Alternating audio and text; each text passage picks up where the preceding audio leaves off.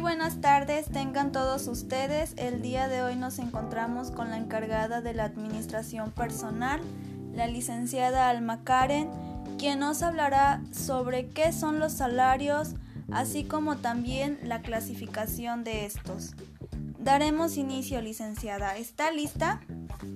Por supuesto que sí, cuando guste empezar. Para comenzar, ¿cómo definiría la palabra salario? Como una remuneración recibida por una persona como pago por su trabajo. Puede beneficiarse de su contribución en tiempo y esfuerzo a la empresa que lo contrata, de la misma forma que puede ver traducida esa aportación en términos monetarios. Entre las palabras salarios y sueldo, ¿qué diferencia tiene?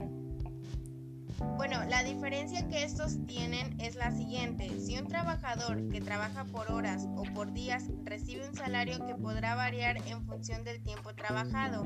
En este sentido, el salario no es como el sueldo, ya que no es una paga fija que se recibe de manera semanal, quincenal o mensual, sino una retribución económica.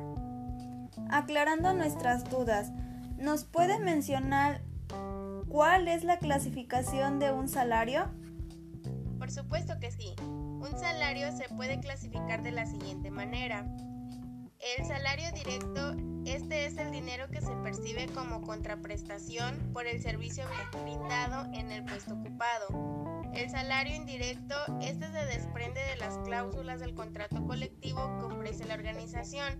Esto vacaciones, bonos, horas extra, gratificaciones, entre otros.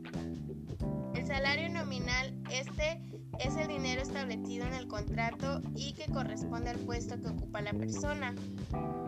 El salario real es la cantidad de bienes que el empleado adquiere con el referido monto dinero y equivale al poder adquisitivo cantidad de mercancía que se pueden adquirir con este salario.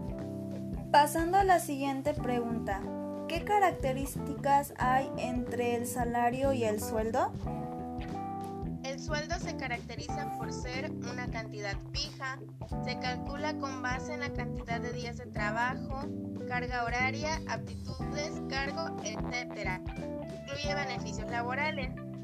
Por otro lado, el salario se caracteriza de la siguiente manera. Es una cantidad variable, se calcula con base en unidades de tiempo trabajadas, horas o días. No incluye beneficios laborales. Para terminar, ¿cree que los salarios incentivos sean importantes dentro de la empresa? Desde luego que sí, pues gracias a estos salarios se mantiene y se mejoran los niveles de producción de la empresa, lo cual esto emotiva y reconoce el esfuerzo de los trabajadores.